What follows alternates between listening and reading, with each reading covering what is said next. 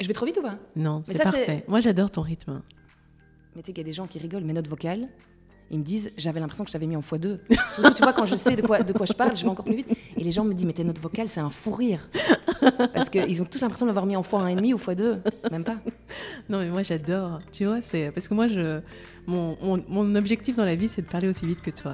Et moi, Oui. j'ai tendance à être un peu tortue, quoi. Donc, euh, ça me réveille un peu. J'adore. Ah oui, oui, je sais que j'ai un débit assez. euh, Mais Puis on voit, quoi. Puis on voit. Bah écoute, euh, au moins, au moins ça On n'a qu'une vie, hein. efficace et, et ça va vite. Et quand on a des choses à dire. Exactement. Bonjour à tous et bienvenue sur L'Essentiel, le podcast qui vous invite à redécouvrir ce qui est essentiel pour vous et qui vous inspire l'envie de vous réaliser. Je m'appelle Yeba Olaye et j'ai fondé Yeba, une marque de maroquinerie essentielle. Ce podcast, c'est ma façon de continuer mon histoire avec vous, de continuer à vous inspirer. Le podcast est disponible sur toutes les plateformes, alors pensez à vous abonner et surtout, bonne écoute Alors, euh, bonjour à tous. Euh, je suis en ce moment dans un showroom, mais incroyable. On est sur le boulevard Saint-Michel à Etterbeek. Je suis chez Valentine Whitmer et euh, son showroom est juste sublime. Et euh, donc, Valentine, merci d'avoir accepté mon invitation Avec grand plaisir. et de me recevoir dans un cadre aussi somptueux. Avec grand plaisir. Je suis trop contente de participer à ton podcast. Pour les personnes qui ne te connaissent pas, parce que la plupart de nos auditeurs sont euh, partout ailleurs dans le monde, donc euh, c'est vrai qu'à Bruxelles, on se connaît tous et on a évolué les uns avec les autres. Petit milieu, la mode bruxelloise. Exactement, mais pour ceux qui ne te connaissent pas, est-ce que tu pourrais te présenter?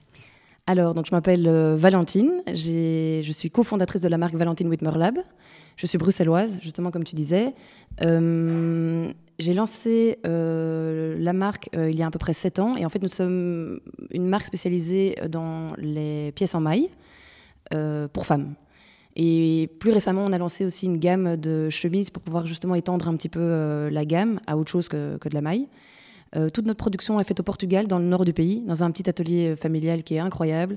Et nos fils euh, viennent à 90% de- d'Italie euh, ou du Portugal. Donc on, on- voilà, on, veut vraiment avoir une, une production locale, court-circuit. Et le Portugal, pour ça, est incroyable parce que c'est un pays qui est, qui est, qui est moins connu, par exemple, que l'Italie pour leur craftsmanship, mais en fait, c'est incroyable. Spécialement pour la maille ou bien tu dirais aussi pour la- maro Voilà, c'est ça. À la toute base, en fait, euh, ils, sont, très forts dans tout ce qui est chaussures, par exemple, sacs, etc. Et c'est vrai que c'est vrai qu'on tout ce qui est confection, euh, maille, etc. On a souvent en fait euh, envie de, enfin, on pense souvent à l'Italie, etc. Mais en fait, la maille est, est- terriblement développée euh, au Portugal.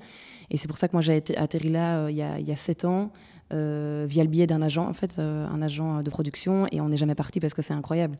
C'est euh, un pays avec des valeurs euh, incroyables, et, et- notre, atelier, notre atelier tout particulièrement fait des prouesses techniques qui sont incroyables. Et alors plus récemment, on produit aussi toute une gamme en fait en Belgique. Donc on voulait avoir ce made in Belgium qu'on n'avait pas encore réussi à avoir. Et on- en fait on travaille maintenant avec une, un atelier qui, qui fait en fait toutes les, les grandes pièces de maille pour les, les, les défilés, etc. pour les, les grandes maisons. Ouais. Donc ça c'est incroyable. Comment est-ce que vous avez réussi à rentrer Parce que En fait, c'est ça, ça qui est bien, c'est que ce sont des, des- des petits ateliers, du coup, ils acceptent des quantités plus petites. Donc, en fait, tu n'as pas vraiment de frein, par exemple, au niveau des quantités. C'est juste qu'eux, ils estiment qu'ils ils peuvent faire des minimums qui sont relativement faibles. Mais, évidemment, tu payes évidemment le, le prix un petit peu plus cher. Mais, en fait, eux, ils estiment que, euh, par exemple, faire des pièces basiques, c'est pas leur fort. Eux, justement, eux, ils estiment que tu vas chez eux et que ils n'ont, ils se mettent aucune limite technique. ok, c'est En des- fait. c'est un travail d'orfèvre. Quoi. Ils veulent Exactement. vraiment des C'est pour ça qu'ils travaillent d'ailleurs avec les plus. Enfin, ils ont, ils ont fait, ils ont fait tout- toutes les toutes les pièces mailles. Ils ont fait Marine Serre, ils ont fait Y Project, ils ont fait. euh, Ah oui, que ils font, ils font, ils font évidemment beaucoup de Belges aussi comme euh, Dries, euh, Van Noten. Ouais, oui, pardon. Oui, je parle comme si c'était mon pote. Ton copain, ton pote. Mais tu nous diras, hein, c'est ton pote. non, j'aimerais bien, mais pas du tout. et, euh, et du coup, euh, c'est ça qui est incroyable de travailler avec eux, c'est qu'ils n'ont aucun, aucune contrainte technique. Ils disent, nous, on va jusqu'au bout de ce que le, le créateur veut. Et donc, c'est incroyable de travailler avec des, avec des ateliers pareils, parce que, parce que bah, déjà, c'est Made in Belgium, je trouve ça génial. Oui. Et, euh, et de nouveau, c'est aussi un petit atelier familial qui est devenu un peu plus gros. Enfin, c'est un petit atelier, mais ils sont quand même une, une bonne cinquantaine. Et c'est incroyable de ça travailler avec reste des gens. petit. Oui, c'est ça, ça reste petit. C'est pas une grosse, à- oui, euh, grosse usine. Franchement, euh. moi, mon, mon atelier euh, qui m'a largué d'ailleurs l'année dernière, Ah, bah voilà. c'était un petit atelier à la base. Ils étaient euh, pas plus de 30, 30, 40. Ah et oui. puis ils ont fait rentrer 3-4 marques Ah, ouais, qui voilà. ont Et donc, du coup, explosé et, ouais, ils voilà, sont passés ouais. à une échelle. euh, Enfin, je pense qu'ils étaient presque 150. Ah, wow. Presque, oui, 150. Et, euh, et donc, ils ont, ils ont revu la stratégie. Et même si on s'adorait, On dit, bah, tu es un peu petite. On n'est plus Ouais. vraiment un tout petit atelier. Donc, euh, derrière, il faut qu'on suive. euh, Mais en fait, dans voilà. l'autre sens, en fait, c'est ça, c'est ça qui est dingue, c'est que c'est de plus en plus de plus en plus compliqué de rentrer dans les ateliers, justement, surtout au Portugal, parce que par exemple, toutes les grandes marques, euh, on peut citer des marques, quoi. Oui, vas-y. Ah. Donc toutes les grandes marques comme Ami, par exemple, Ami, donc Oui. Ami Paris, qui par exemple produisait une partie de sa maille en Chine, etc. Avec post-Covid, etc. Ils sont évidemment revenus Oui, oui. vers le- le- Vers l'Europe, dont le Portugal, parce que le, Portugal, c'est vrai que c'est, le Portugal est très en vogue en fait dans, dans la production.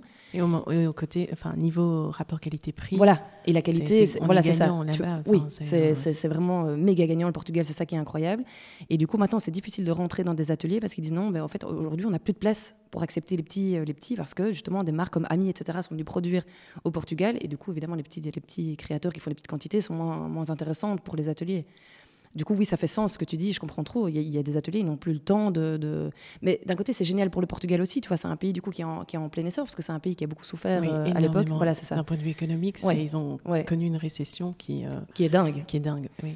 et qui était rare un peu pour les pays d'Europe, en tout cas si proche euh, de, entre guillemets, de, de- de nous.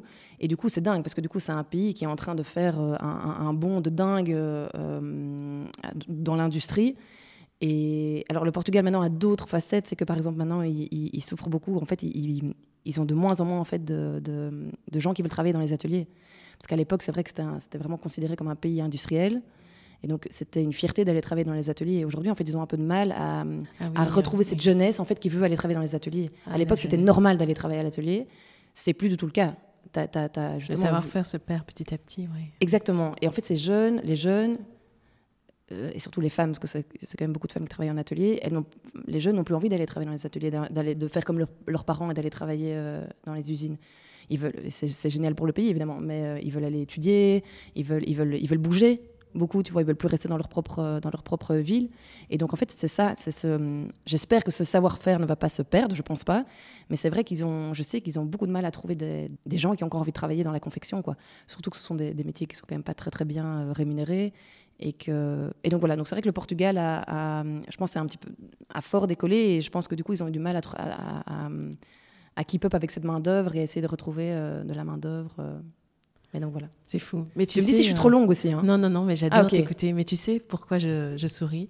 C'est parce que je, me souviens de nous euh, il y a quelques années Ouais, où on, Ouais, ouais. on était euh, quelques créatrices et on allait euh, se poser, prendre un café, parler de nos petits soucis, de-. Du début. On en a toujours les mêmes soucis d'ailleurs. Oui, C'est ça d'ailleurs. ouais. C'est ça qui est triste. Si pas plus, malheureusement. Je crois Mais que bon. plus, mais bon. Mais c'est Enfin, ça qui est chouette, hein. Mais euh, euh, ce que je voulais dire, c'est que je trouve que tu as évolué en, en une créatrice, mais femme d'affaires aussi. Tu as un regard vraiment euh, Bah, à la fois économique sur faut. ton business et on sent ton, ta passion qui est toujours là, ton envie d'aller plus loin d'un point de vue technique du produit. Donc Ouais, c'est j'ai- c'est oui, impressionnant. j'essaye. Mais en fait, c'est ça, c'est que si tu n'as pas cet aspect un petit peu business, déjà que c'est difficile. Alors si en plus de ça, tu n'as pas justement cette, euh, cette envie, cette soif de réussir Oui. et de... Parce que le nerf de la guerre... euh, aussi, hein. Voilà, exact. Et le nerf de la guerre, de toute façon, c'est pour pouvoir continuer à vivre, il faut... il faut vendre. Il faut vendre. C'est inévitable, en fait, d'avoir euh, les deux, les deux aspects, aussi bien le, le- le côté business que le côté euh, créa, etc. Parce que, comme on disait, euh, le nerf de la guerre aujourd'hui, c'est bah, le business. Quoi. Il faut faire de l'argent pour pouvoir continuer à, à- à vivre. J'ai de la chance d'avoir mon associé Arthur, qui lui, justement, est très finance, etc. Mais c'est vrai que moi, j'ai envie d'amener notre marque euh, parce que j'aime ce que je fais, mais j'ai vraiment essayé de. On a des objectifs de, de- Oui, on a envie de grandir, on a, envie de, on a, on a vraiment envie de s'étendre, on a envie de se développer à l'international. Et c'est vrai que si tu n'as pas cette, euh, cette, euh, cet aspect un peu économique qui te challenge, euh, c'est compliqué. Et moi, c'est vrai que j'ai envie d'apporter mon business au next level, quoi. Et, Et donc, et pour ça, il il faut avoir les yeux ouverts, il faut Voilà. voir comment le marché Exactement. évolue, il faut, Ouais. euh, faut aborder le côté commercial, le côté stratégique. euh, Exactement. Oui, sans Il ça. faut euh, développer, en fait, aller euh, créer des nouvelles connexions, réfléchir aux besoins du marché aussi. Exactement. Et en fait, moi, c'est ça. Je n'ai pas ce. Je suis pas. En soi, je- par exemple, j'ai pas fait une école de mode, donc je suis pas créatrice en tant que telle. Moi, j'ai vraiment voulu fonder un business. Mais revenons sur toi. Maintenant Ah que oui. tu as parlé de toi, Oui, parce qu'on est parti oui, euh, sur Valentine. Whitmer Lab. Et, euh. Mais parlons de toi, de cette passion. On va revenir à l'enfance. Quand est-ce Mm. que la mode s'est invitée dans ta vie? Et même, tu Très sais, euh, les personnes te voient. J'avais l'intention de filmer, mais toi et moi, on déteste ça. Donc, désolé les gars. Ouais, ouais, ouais. Il n'y aura pas de. Voilà. Mais euh, j'étais en face de moi et moi, j'ai l'impression de voir euh, Je sais pas, j'ai eu un, un flash comme ça de, de voir quand Emma Chamberlain Ah, devant moi. Ah bah, c'est un compliment, ça. Parce que je trouve que vous avez euh, le même style un peu edgy. Ouais, ouais, Vous ouais. jouez sur les couleurs de la Ah, même bah, façon, gentil. une silhouette plus ou moins pareille, un débit euh, pareil. Ouais, et en vrai. fait, tu es euh, son jumeau euh, Ah, francophone, c'est- en fait, on très, dirait. très, très, très agréable à entendre ça. Mais euh, je voulais savoir, toi, la mode, c'est Mm. euh, cette envie de créer, c'est ce goût pour les couleurs, pour les formes, pour le style. Ça vient de quand et d'où et, Toute petite. Et je me souviens d'ailleurs que je coupais des pubs, de, des shootings, etc. Non, surtout, c'était surtout des pubs, des, Mais des toute belles petite, pubs. quel Ouais. âge? Si Ah. tu nous. Ah Est-ce oui, qu'on est à, à euh, 5 ans, on est à 10 ans, on est à 15 ans? Mon premier sou- souvenir mode, c'est plus tard. Donc, je dirais 10 ans. Je suppose qu'avant, j'avais déjà, je suppose, à mon avis, il faudrait que je demande à ma mère d'ailleurs, c'est intéressant. Est-ce que j'étais déjà, par exemple, capricieuse pour euh, la manière dont je m'habillais, etc. C'est une question que je devrais lui poser. Mais mes premiers souvenirs mode, c'était découper dans des magazines et les mettre dans des fardes, ce qui n'avait aucun sens. Mais je découpais et je, et je, je, je, ton- perforais ouais. et je mettais ça dans des fardes. J'adorais quoi. De la curation. Tu, Ouais, euh, ouais. tu allais chercher tes pièces et les Exactement. styles qui te qui Et donc ça, je me souviens que je faisais des fards de pubs, de shooting, etc. Ça, c'est vraiment mon, mon Mais premier qu'est-ce qui souvenir t'attirait. Le vêtement, l'image euh, Je le pense l'image, du coup. Avec le recul, à mon avis, c'est plutôt l'image. Oui, tu vois, comme quand, quand tu es, quand t'es, euh, quand t'es prise par une photo, est-ce que c'était déjà le styling? Est-ce que peut-être que c'était la femme aussi, tu vois? Peut-être que c'était la femme qui le portait. une souvent, euh, c'était, surtout à cette époque-là, c'était des grandes Oui. mains élancées, souvent blondes. Oui, peut-être que c'est ça qui m'attirait. hein. Oui, voilà, Oui. c'est ça. C'était l'époque des supermodèles, donc peut-être que c'est ça qui m'attirait aussi.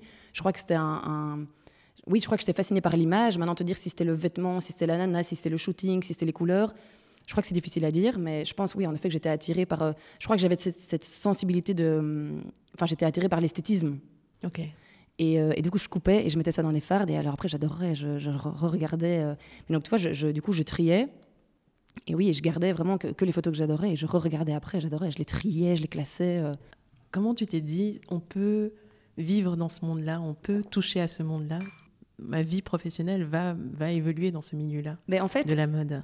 Mais en fait, j'ai donc j'ai d'abord comme ça, on, on, on resitue un peu pour pour mon parcours. Donc j'ai étudié la communication, donc je savais pas euh, que j'allais. J'avais envie de travailler dans la mode, c'est sûr. Maintenant, je, m'étais dit que j'allais pas faire des études 100% dédiées à ça. Du coup, j'ai fait la communication à l'IEX pour avoir un, bachelor euh, relativement général. Et puis, je suis partie en Italie en fait faire le. C'était quoi? C'était le management. euh, C'était fashion and luxury brand management, je crois. Et je suis partie un an. Et c'est après, en rentrant, que je me suis dit en fait, j'ai envie d'évoluer vraiment dans, dans, ce métier-là. Et du coup, j'ai commencé à travailler chez Smets, où j'ai été employée du coup. Et en fait, c'est à ce moment-là. Pour ceux qui ne connaissent pas Smets, Ah oui, oui, oui. rappelle-toi. donc Smet, oui, pardon, je, je- je parle comme si tout le monde connaissait. Smet, donc c'est un concept store belgo-luxembourgeois euh, de luxe, spécialisé dans le women's wear et men's wear. Donc, Mais euh, assez avant- avant-gardiste quand ils sont exactement, arrivés. exactement. En fait, c'était un peu euh, le Colette local. Eh oui, exactement. Donc, ils faisaient aussi bien concept store que surtout leur ancien, euh, leur ancien magasin qui était, euh, qui était encore à, à Scarbeck. C'était, je crois, 2000 mètres carrés de magasin. C'était incroyable, c'était somptueux. Et, euh, et- et ils mixaient du coup design. En fait, c'était l'expérience euh, 180 degrés. Tu avais tout. Tu avais du design, tu avais euh, un petit concept store avec euh, tout ce qui était petits petits cadeaux, etc. Tu avais toute une partie euh, cosmétique. Il y avait un bar, il y avait un restaurant. Donc, c'était en fait très avant-garde justement pour Bruxelles.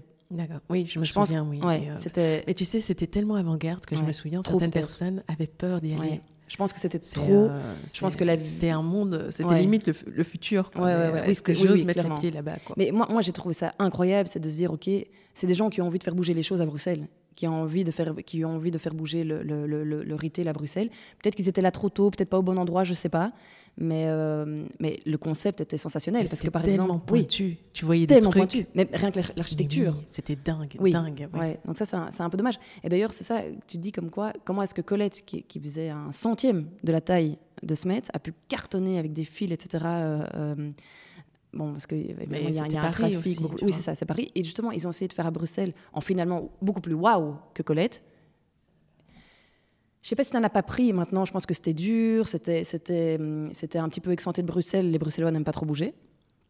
Alors qu'il y avait les parkings, le parking, etc. hein, tu vois, mais je crois que le, le Bruxellois aime, aime euh, moins, euh, aime pas trop bouger en fait. On pourrait faire tout un chapitre sur Ouais, les Bruxellois ouais, parce que clair. la mode, euh, Comment est-ce qu'ils consomment oui, Oui, oh ça, Oui. Je pense que Bruxelles est un, est un, oui, en effet, est un, est un crash test. hein. Ouais. C'est, Oui, oui, bah, souvent. Pour la mode, c'est un crash test. Si Bah, euh, par exemple, leur premier point de vente en Europe était à Bruxelles.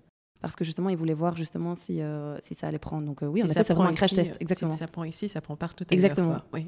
c'est une très très bonne référence justement, en effet, pour le retail. Et, et du coup, pourquoi je parlais de Smet Ah oui, voilà. On revient du coup à. on revient. Ouais, on revient. Du coup, donc j'ai travaillé chez eux pendant deux ans, je crois. J'ai adoré.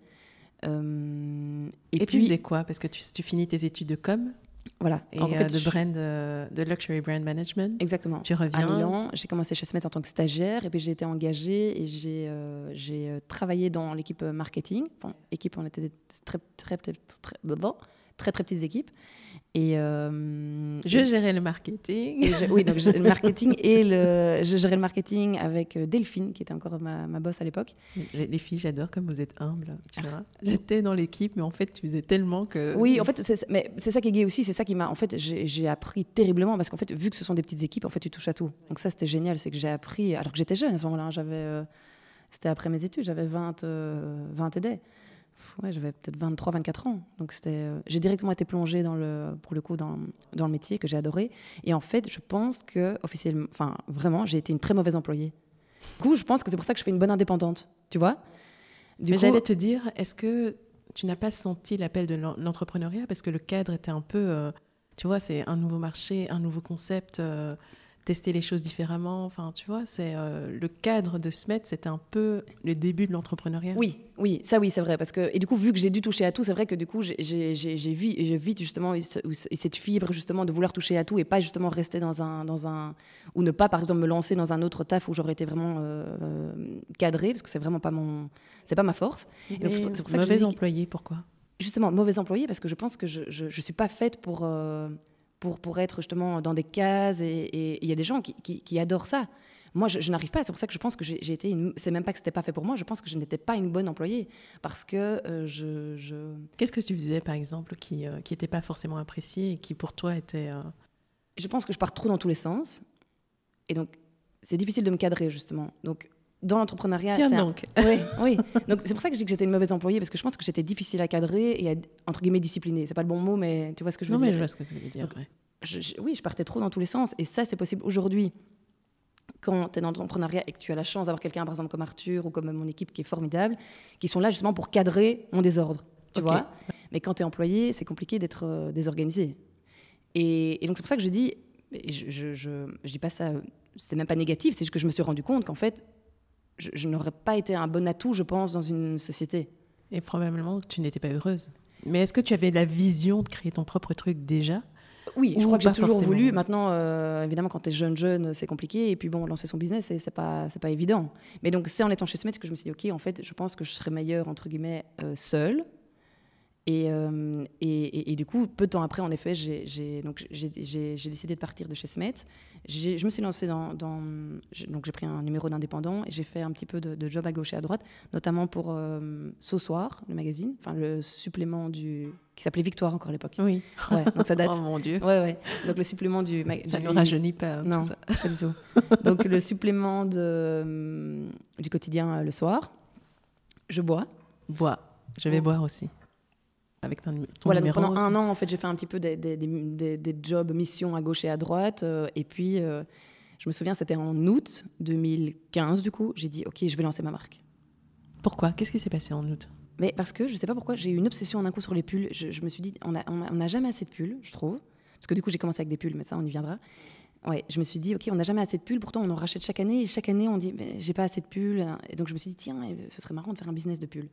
Bon, à l'époque, j'étais jeune, du coup, je me rendais pas compte. Enfin, je savais pas que ça allait être aussi dur. C'est dans quoi? Oui, dans quel engrenage Oui, exactement. Je me rendais pas du tout compte. J'étais utopiste. Je me disais, waouh, dingue, les gens ont besoin de pulls. Je vais, je vais lancer story des Here. Et oui, ben voilà, mais comme le trois quarts des gens. Oui. Le trois quarts des gens avec qui on discute se disent, ok, je me rendais pas compte. Euh, une demi seconde. Ah, j'étais naïve. Hein, euh... mais voilà, c'est ça. J'étais naïve. En fait, c'est vraiment ça. I can achieve everything. Ouais, ouais. Ah ouais, non. Enfin, oui, oui, on peut, mais, mais on savait pas le prix. À voilà, exactement, exactement. Donc il faut, il faut, il faut être motivé, disons. Et euh, et donc je me suis dit, mais c'est ça qui est bien. Du coup, j'étais jeune, je me suis dit, tiens, on y va. Aujourd'hui, je sais pas si je le referai comme ça, mais bon, voilà. Et, euh, Et, les pulls. Ouais. Le concept est clair dans ta tête, mais comment est-ce qu'il se met Comment est-ce que les choses se mettent en place Mais en fait, j'ai eu la chance que c'est venu relativement vite parce qu'en fait, j'ai contacté une personne qui m'a mis en contact directement avec une très chouette personne en fait qui a dit, ok, mais je vais t'aider. Et du coup, je suis arrivée en Italie, du coup, euh, pour ma première collection, c'est vrai, euh, via un, un gars que j'avais rencontré euh, qui travaillait dans la mode ici et qui, qui- qui voulait lui lever un peu le pied, mais il avait des bons contacts, donc il m'a envoyé en Italie, dans un atelier, qui produisait d'ailleurs toute la maille euh, pour Louis Vuitton. Oh, Ouais. mais Oui, c'est pour ça que je dis que là, mon premier contact, il a, il a- il a été inouï. Et donc, c'est pour ça que je dis que ça a été très vite. J'ai eu la chance qu'en fait, ça s'est relativement vite mis en, mis en place parce que j'ai eu mon idée en, en août. En décembre, j'avais ma première production. Ouais. Bon, j'avais six super pulls, hein. nova, quoi. Ouais. Mais en même temps, je trouve que tu avais un concept extrêmement fort. Le Dans one size Le aussi. one size. Exactement, one size. vois, et euh, j'avais, du coup, c'était. bon, Mais peut-être explique euh, Ouais. de quoi il s'agissait. en fait. Et aussi, tu avais une esthétique qu'on ne voyait pas encore. Exactement. En fait, que- enfin, je, je dis pas ça pour euh, me jeter des fleurs, mais je pense qu'on est arrivé avec un produit qui était Mais facile. Les filles, il faut qu'on se jette Oui, des oui, fleurs, arrêtez. Oui, moi, j'aime pas ça. Mais... J'ai un, peu le syndrome de l'imposteur, tu ah, vois. mais pareil. Mais on en parle, mais tous Oui, les épisodes. aussi- Mais moi, bah voilà. moi, très fort. Moi, j'ai le aussi, syndrome hein. de l'imposteur, c'est horrible. La folie, oui. Tu vois, ce syndrome de l'imposteur, surtout quand tu me dis, euh, c'est- marrant parce que tu as, un- tu as une vision business, c'est vrai, mais du coup, j'ai l'impression parfois de dire, ok, mais est-ce que ça fait pas peur aux gens? Est-ce que ça fait pas, euh, est-ce que les gens vont pas dire, oula, mais euh, pour qui elle se prend, tu vois ou pas? Alors que je suis l'extrême inverse. Mais après, c'est, euh, je comprends tout à fait. Et euh, je- Ouais. honnêtement, je suis une repentie. je crois qu'à un moment donné, quand on a euh, l'histoire qu'on a l'une et l'autre, qu'on a des années derrière, Ouais, qu'on a eu des hauts et des bas et qu'on s'est relevé à chaque fois et qu'on construit notre truc, ouais, je pense que c'est l'expérience. Tu vois, c'est même pas clair. l'ego qui est en train de parler. C'est vraiment. Oui, euh, c'est ça. Je suis Mais passée moi, à souvent, j'ai l'impression euh, que, que les gens pourraient penser que c'est de l'ego, alors que pas du tout. Et d'ailleurs, j'adore moi partager mes expériences, etc. J'adore discuter business, j'adore. Donc, euh, mais c'est vrai que parfois, je me dis, tiens, euh, oui, est-ce que j'ai pas. Oui, enfin, j'ai- toujours besoin de dire oui, euh, mais qui suis-je pour dire ça, tu vois? J'ai toujours besoin de me justifier euh, en disant, mais par contre, j'ai pas la science infuse, ou qui suis-je pour dire ça, ou tu vois? J'ai toujours besoin de prendre des pincettes dans ce que je dis. Tu devrais. euh, Oui, je vois tout à fait. J'assume, ce que je dis évidemment parce que j'ai un avis bien tranché, mais euh, Mais tu l'imposes pas. Tu dis c'est mon opinion Exact. et je la partage. Exact. Mais euh, après, Ouais. vous en faites ce que vous voulez. Exactement. Et j'ai toujours besoin de le dire, ça, tu vois C'est assez marrant. C'est très coup, je trouve ça- féminin. Oui, je crois que c'est très féminin, ouais. Et euh, c'est surtout, euh, tu sais, quand c'est des profils un peu hybrides comme toi et moi, Mm. où on n'a pas forcément étudié la mode, Ouais, en plus. on, a, on est venu par un autre Ouais, chemin, ouais, ouais. mais on est tout le temps dans Mais peut-être. ça, il je suis d'accord que ça joue beaucoup aussi. oui. Et que du coup, qui suis-je? C'est vraiment ça. Souvent, es ça me- Valentine Whitmer Ouais. et tu as une très belle marque. Ouais, et on bah est dans un showroom est- impressionnant. Ouais, Et, bah, euh, Du coup, aujourd'hui, c'est fort vide. Toute l'équipe est off vendredi. Mais euh, ouais. Enfin, non, Arthur, là, il est en vacances, donc ça, c'est exceptionnel. Sinon, il est là. il est- lui aussi, c'est un pilier du, du, du boulot, comme moi. Donc ça, c'est trop, trop, trop, trop chouette. Parce que du coup, on est complètement dans la même vibe. Ça, c'est trop chouette. Vous êtes Euh, comme deux frères. Quand on vous voit, c'est euh, tic et tac. Quoi. Ouais. C'est trop Mais en fait, chouette. on, a, on, a, on, a des, on est hyper complémentaires tous les deux. Et justement, on revient là-dessus. Moi, je suis quelqu'un justement de très désordonné dans ma tête, très désorganisé. Lui, c'est l'extrême inverse. Mais c'est un chaos créatif. Tu vois, il y a certaines personnes. Oui, euh, moi, quand je suis trop dans la structure, c'est pas intéressant ce mais que je t'es pense. quelqu'un de très structuré, Oui, contrairement à moi. mais parce qu'on m'a formaté comme ça. Ouais, c'est ça. Mais Oui, quand bah je oui, me... ton ancien, tes anciens Oui. taf, etc. Ouais, Oui. bien sûr. Mais si, on, si je me laisse aller dans le chaos, c'est là que je trouve des idées intéressantes. Donc il faut vraiment que je passe par des moments de crise Mm. où euh, tout. Moi, je suis un peu trop chaos. Moi, c'est l'extrême. c'est pour ça que je dis que j'ai Arthur qui, moi, me, me- on, a, on a une balance, un équilibre qui est, qui est, qui est incroyable. Parce qu'il cadre tous mes, tous mes excès, tu vois. Et c'est pour ça qu'on fait un très, très beau duo. C'est pour ça qu'on est. Il a un thérapeute, enfin une. euh, Et ben, franchement, Et- oui, je crois qu'il il est- il est- Mais en fait, il, sait comment me gérer, tu vois. Oui. Donc c'est ça qui est incroyable, c'est que. C'est rigolo, tu en parles comme d'un mari. Parce que Ah moi, oui, je parle de mon mari comme Bah, ça. business, euh, un mariage, hein, finalement, oui, mon associé. Et j'ai la chance justement de, de, de- voilà, de, on a cet équilibre et, et il sait comment me, me- me gérer. Et je pense que c'est pour ça qu'on, c'est pour ça qu'on en est là aujourd'hui, franchement, parce que lui, il est là pour euh, pour me cadrer, mais aussi pour faire tout ce qui est la gestion financière. Parce que, en effet, moi, j'ai vraiment, c'est vraiment mon cerveau droit qui travaille, qui travaille. Donc, je suis vraiment euh, le côté artistique, etc. Mais le, les deux se développent là. oui, plus qu'avant. Parce Moi, je suis impressionnée quand j'ai vu comment tu as commencé le podcast. Ah ouais. Je me dis waouh, Trop elle, a- mignon. elle a pris de la bouteille quoi. C'est Ouais, euh, bah oui. Bah, chouette, c'est hein. vraiment chouette. Donc, c'est vrai euh, que j'ai plus cet aspect business qu'à l'époque. À l'époque, c'est comme on disait, on, était, on est naïf. Aujourd'hui, euh, ta moindre décision, ben, elle aura un impact sur, euh, encore plus si ce sont des décisions financières. Aujourd'hui, j'ai- j'ai pris conscience de tout ça, tu vois. La moindre décision, souvent coûte de l'argent déjà. Et euh, quand on n'en a pas beaucoup, quand on est des petites boîtes, justement, chaque décision est cruciale. Donc, euh, donc oui, j'ai appris beaucoup plus du coup parce que j'ai fait beaucoup d'erreurs notamment. Mais bon, euh, c'est peut-être un peu cliché, mais c'est en faisant des erreurs qu'on pas, oui. exactement et qui n'en fait pas. Mais euh, donc oui, j'ai pris la bouteille parce que j'ai appris. Et donc, tu en es là où tu es aujourd'hui. On est dans ton showroom. Il y a Mhm. plein de pièces, plein de couleurs. Enfin, vous préparez un essai. Ce, qui est, enfin, ce week-end, vous allez faire des ventes privées, etc. Exact. Mais revenons à ton concept de- départ. Parce Ouais. que là, je vois que les choses ont beaucoup évolué. Mais le concept de départ était très fort. Ouais. D'où est venue l'idée et comment les choses ont pris? Alors le one size, c'était, pour être tout à fait transparente, une contrainte euh, de production. Donc ah oui, je suis honnête. L'usine a dit ah, mais soit vous faites en taille, du coup vous êtes à autant de quantité euh, minimum de MOQ, comme on dit dans le dans le jargon de la mode, ou euh, si vous faites one size, on peut réduire les quantités à, autant. Et vu que j'avais décidé de travailler sur un, produit qui était relativement oversize, surtaillé, je me suis dit, bah, tu sais quoi, on va essayer avec euh, juste du one size. Et en fait, facile, parce qu'une fois que le consommateur, le client, sait que la, pièce lui va, mais en fait, euh, ça devient un no- no-brainer, tu vois. Donc c'est assez, du coup, facile d'acheter par après. Et évidemment, on avait fait toute... on avait fait en fonction, enfin, on avait, on avait tout fait, tout créé pour que évidemment ça fonctionne en one size, tu vois. Donc, on, a des épaules tombantes, on avait des, des- manches, par exemple, ça faisait partie du style, mais extrêmement longues, tu vois, pour que ça, ça pour presque toutes les morphologies. Par contre, one size, donc, qui, euh, qui nous a suivis jusqu'à aujourd'hui, va changer. Parce qu'aujourd'hui, c'est plus du tout réel ni concret de, de proposer du one size. Oui, et puis, euh, puis il y a eu pas mal de révolutions sur le marché en, enfin, Exact. dernièrement. Et puis même, même moi, dans Et, mes valeurs, euh, aujourd'hui, je, je, je trouve ça pas normal de proposer un, un- un produit one size, sauf si la pièce le permet. Aujourd'hui, on, on a des pièces qui sont un petit peu plus près du corps, c'est pas logique de les proposer en one size. Donc, euh, à partir de la saison prochaine, enfin non, prochaine pour moi, du coup, dans deux saisons pour le client euh, final, entre guillemets. Donne-nous la saison, ce sera plus Oui, simple. oui, en fait, oui. Fall, winter, non, euh, spring, summer 24. Ok. Donc dans un an, en fait, oui, voilà, dans un an, euh, on aura trois tailles. Ce qui n'est pas encore assez, mais c'est une évolution. C'est génial. Voilà, c'est une évolution. Et parce que voilà, aujourd'hui, c'était plus possible de, de- de proposer que du, du one size. Ça ne répond plus aux attentes du marché. Et, et surtout que nos pièces ont évolué aussi. On avait commencé avec que du oversize, aujourd'hui plus. Donc le one size peut fonctionner sur certaines pièces, sur d'autres, pas du tout. Du coup, voilà, on change et, euh, et on fait euh, et on fait du trois tailles pour euh, pour pour dans un an, du coup, l'été 24. Donc des débuts super, enfin des débuts fracassants. Est-ce que tu, après, avec un peu de recul, tu pourrais nous donner la formule magique? Qu'est-ce qui a fait, qu'est-ce qui a fait que ce lancement a été un succès, en tout cas en Belgique, Mm. et que ça a pris quand même sur la France? Qu'est-ce qui, Ouais. c'était quoi Bien les après la France, hein, quand même. Bien après? Ouais, ouais, Mais bien la. Belgique, c'est je, ça a été un raz de marée quoi. Ça, ça a bien démarré. Mais je pense que C'était quoi ton secret Enfin, qu'est-ce qui a fait? Mais je pense que mon expérience chez Smets m'a permis de rencontrer beaucoup de monde, notamment dans la presse, etc. Et je pense que du coup, ça m'a vraiment aidé. Et je suis quelqu'un qui, adore le contact, j'adore faire bouger les choses. Et donc, je pense que les contacts que je me suis faits ont beaucoup aidé. Du coup, j'ai eu la chance d'avoir euh, relativement vite des articles de presse. C'était pas énorme, mais j'ai eu des petites mentions par-ci par-là. Je pense que ça a aidé, ça c'est sûr.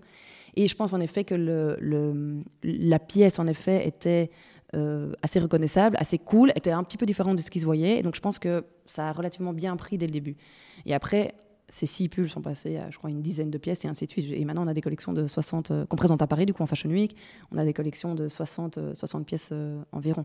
Sachant que ça- par rapport à nos concurrents, etc., ça reste encore des petites collections. Oui, mais quand même. Pour Mais une voilà, petite ça- marque, oui, voilà, pour une petite marque, fier, oui, oui, c'est bien. du boulot. C'est le début. C'est vous êtes Ouais. installé là. Il y a, On est, oui, on a installé. on est Maintenant, il faut presque- up. On est presque au dé- défilé là, bientôt. euh. J'espère. Ouais, ça, c'est budget-wise, euh, c'est compliqué, mais euh, mais euh, mais donc oui, on, on a on a on a on a voulu professionnaliser les choses et et, et, et donc voilà, oui. Et a- donc, euh, mais moi, ce, ce qui m'a, toujours inspiré chez toi, c'est que tout de suite, tu as eu beaucoup de, de revendeurs. euh, La marque a, a eu Ouais. des positions un peu à l'international rapidement. Ouais. Et euh, Alors souvent, et ça, c'est, je pense que c'est le cas pour beaucoup- de marques. Souvent, les débuts sont faciles, enfin plus faciles. Après, ce qui est dur, c'est de continuer à évoluer. Ça, moi, c'est notre notre euh, tracas un peu aujourd'hui, c'est que en effet, on a, comme tu dis, on a bien démarré au début. Après, il faut passer la seconde. Et là, on est justement dans la période où on, manque de ce petit truc pour nous donner un coup de kick. Donc voilà, c'est vrai que ça a été très très bien au début. Et là, on est vraiment dans une. On n'a pas à se plaindre, hein, loin de là. Mais c'est vrai que on, on- maintenant, Pas Tu vois, j'adore comment tu. euh, on n'a pas à se plaindre, mais si. Oui, c'est par vrai. rapport à vos Ouais, tu vois, ambitions, nouveau, tu syndrome de l'imposteur. J'ai besoin de minimiser. Mais, Mais par euh, rapport à vos ambitions et euh, tout ce que vous mettez comme effort et, euh, et moyens, vous avez envie de passer Voilà. à un autre niveau, en fait. Oui, maintenant il faut qu'on passe le. Surtout qu'on est engagé. On est engagé, on a pris ce bureau justement dont tu parles, tout ça c'est- quand même des gros frais. On a fait une levée de fonds dans une année qui est quand même relativement compliquée, 2023. Je pense qu'il y a peu de business qui, qui se portent bien en 2023. Enfin, c'est- vraiment Non. difficile, c'est une année. euh, C'est une année ouais. extrêmement hardcore. Quoi. On s'est tous dit Covid, ça va être dur, ça va être dur. En fait, nous, pour te situer, on a fait une 2000. Bon, on a la chance d'avoir un online shop, donc 2021 était très très bon, très très bonne. 2022 très bonne et 2023, je pense que tout le monde en fait, c'est le post-Covid. C'est on, on va pas parler de la situation, on sait. C'est 2023 est vraiment difficile pour tout le monde. C'est vraiment dingue. Donc là, justement, on a été euh, de chercher des fonds. c'est dû à la crise énergétique, c'est la guerre. Enfin, les gens Tout. sont fatigués, il y a Ouais. tout. Enfin, et l'inflation, post-Covid aussi, oui. Donc euh, on a quand même eu des années euh, un peu bizarres. oui. Parce que moi, c'est vrai qu'à la sortie du Covid, ça, la marque, c'est super bien. Mais pour beaucoup de monde, Honnêtement, le post-Covid était euh, très très bon. Le, le- le proche post-Covid. Oui, L'après, l'après-Covid était, était costaud, quoi. Ouais. Et costaud. on est en plein dedans. Ouais, on est en plein dedans. Et du coup, nous, c'est ça. On a été levé en fait des fonds euh, 2020, en 2022, ne sachant pas que cette année serait aussi difficile. Et, euh, et du Mais- coup, voilà, aujourd'hui, on doit, on doit, on doit. Mais c'est normal, tous les indicateurs étaient ouverts et je pense Exact. que maintenant, il faut resserrer les lignes. Ouais, c'est ça. Tous les indicateurs étaient ouverts. On- Et d'ailleurs, c'est marrant parce que même les plus grosses analyses, moi, je suis une fan du business of fashion, Oui, donc le- moi aussi, le- ouais. où je, je- je- je bois toutes les analyses qu'ils font. Ils ont aussi dit tous 2020, avant de- entre 2022 et 2025, ça va être dingue, essor, etc. Non, on est tous en train de soit stagner, soit, euh, soit euh, chuter. Donc tu vois, même, en effet, tous les voyants étaient ouverts, mais tout le monde le disait. Tout le monde disait que la tendance allait euh, que level up, etc. Bon, et Mais moi, euh, moi je l'ai vu hein, l'année dernière, c'était une de mes meilleures années. ouais, Et j'ai vu le début de l'année, mais crash, quoi. Ouais. Je me suis dit, mais qu'est-ce Ouais. qui se passe? Et là, je me suis dit, pas de risque. Donc j'ai euh, bah oui. resserré les Oui. lignes, j'ai calmé le jeu. Je sais que ma grosse saison, c'est fin d'année, le troisième trimestre. Donc je vais focaliser tous mes efforts là-dessus. Parce Ah que oui, je me rends compte que s'éparpiller et dépenser euh, dans des Bah, surtout dans, des années comme ça. enfin, surtout dans des années pareilles. Donc, C'est jeter de euh, l'argent par les fenêtres, ouais. en fait. Si, si tu fais pas les choses de manière... euh, Nous aussi, on a dû réadapter beaucoup de, beaucoup de, ouais, stratégiquement, on a dû, on a dû ajuster beaucoup de choses justement pour essayer de, de, de, bah, de- faire mieux. De... Mais donc voilà, donc c'est pour ça que je dis qu'on a été le- levé euh, des sous dans une année difficile. Donc aujourd'hui, on a été engagé, et donc tout ça, évidemment, Mais parle-nous de votre vision, parce que vous avez vendu quoi à vos investisseurs en 2022 Et que- où est-ce que vous voulez amener la marque et euh, où est-ce que tu la vois dans 2-3 ans, par exemple? Ce que nous on veut faire en fait. Si tout se passe bien. Ouais, si tout se passe bien. En fait, nous, ce qu'on veut faire, c'est aussi bien combiner, combiner le, le digital, donc notre, notre vente en ligne, etc., donc notre vente directe et le wholesale, donc le B2B. Ça, on, on trouve que c'est euh, c'est indissociable aujourd'hui.